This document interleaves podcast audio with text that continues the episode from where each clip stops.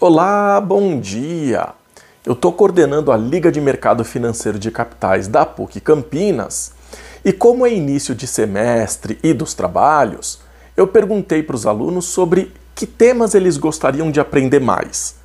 E vieram diversas sugestões, como um evento histórico impacta na área financeira, quais são os impactos da China na Bolsa Brasileira.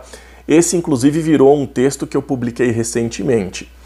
É, estratégias com derivativos, o que os pais poderiam fazer para educar financeiramente os seus filhos, e veio também a sugestão de tratar sobre a importância do equilíbrio emocional nas decisões financeiras. E esse último eu escolhi como tema da coluna de hoje. Estudos apontam que as pessoas se preocupam muito mais com as perdas financeiras do que com os ganhos. Ganhar todo mundo gosta, mas perder as pessoas odeiam. Então, muitas decisões financeiras não são tomadas de forma racional, analisando as informações, entendendo os riscos. Elas sofrem influências emocionais que simplificam as tomadas de decisão.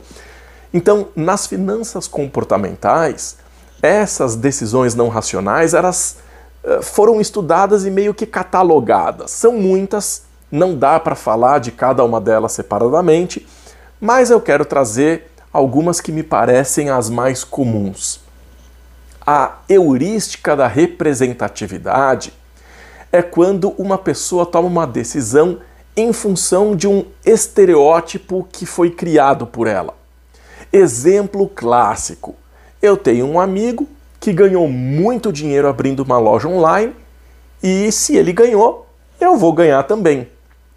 E aí você se arrebenta e entende que o seu amigo não teve sorte. Ele estudou a necessidade do cliente, ele pensou num produto, contratou gente competente, ele fez publicidade, estudou marketing, cuidou das finanças, corre riscos jurídicos que nem sempre são previstos. Enfim, houve todo um trabalho que foi desenvolvido para que ele conseguisse o sucesso. E ele não ganhou dinheiro simplesmente porque ele abriu uma loja online. Então, a representatividade é uma, é uma heurística super conhecida. Outra é a, de, é a da disponibilidade.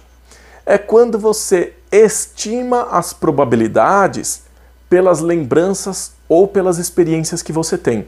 Então, por exemplo, você ouve é, notícias sobre investimentos em bolsa de valores e que tudo está indo muito bem, e você decide que quer aproveitar essa onda e passa a investir.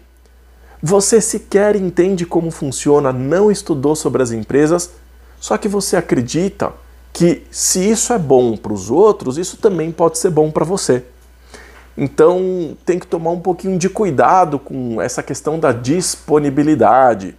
E não dá para misturar com o efeito manada. Esse é um viés muito conhecido. Então, parece a ideia de quando você é criança e acaba fazendo tudo aquilo que os outros estão fazendo, e aí chega em casa e a mãe fala: Você não é todo mundo. Se todo mundo resolver pular da janela, você vai pular também? Então é mais ou menos isso, né? É como ir ao shopping e você percebe que tem muita gente caminhando com a sacola de uma determinada loja e você quer ir lá para conferir e acaba comprando também para não ficar de fora. Se todo mundo está comprando, eu vou comprar também. Ah, deve valer a pena. Quer dizer, você nem sabe se o preço é de fato convidativo, mas você segue a manada. Né? É, Outra questão comum, você prefere comprar uma coisa qualquer de dois mil reais, por exemplo, com 10% de desconto e ainda facilitado em 12 prestações a um juro de 1% ao mês? Ou você prefere esperar aí mais um ano e comprar à vista por R$ 1.500? Fazendo as contas, para comprar o bem agora você gastaria 160 reais por mês. Mas se em vez disso você investisse o dinheiro, daria para ter, depois de um ano, o bem e mais 500 reais no bolso, que representa aí 25% do valor. Não é pouca coisa. Só que a maioria das pessoas opta pela compra do bem agora. Essa decisão, né, nós damos o nome de desconto hiperbólico. É a valorização dos benefícios imediatos em detrimento aos benefícios futuros.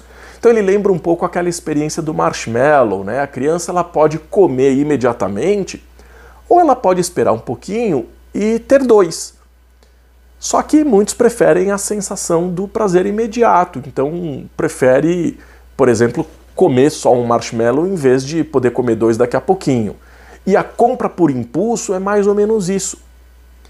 Bom, para evitar de cair nessas armadilhas, é sempre bom refletir sobre as compras que se faz e identificar se realmente é uma necessidade ou somente um desejo. Não vale fazer autossabotagem, né? É, tem que identificar na real. É uma necessidade mesmo ou isso é só um desejo meu? Porque se for necessidade, tem que pensar em como é que vai fazer para caber no orçamento. Mas se for um desejo, é preciso identificar se não está sendo pego por algumas dessas heurísticas ou vieses das finanças comportamentais. É isso. Desejo uma ótima semana e até o próximo quadro.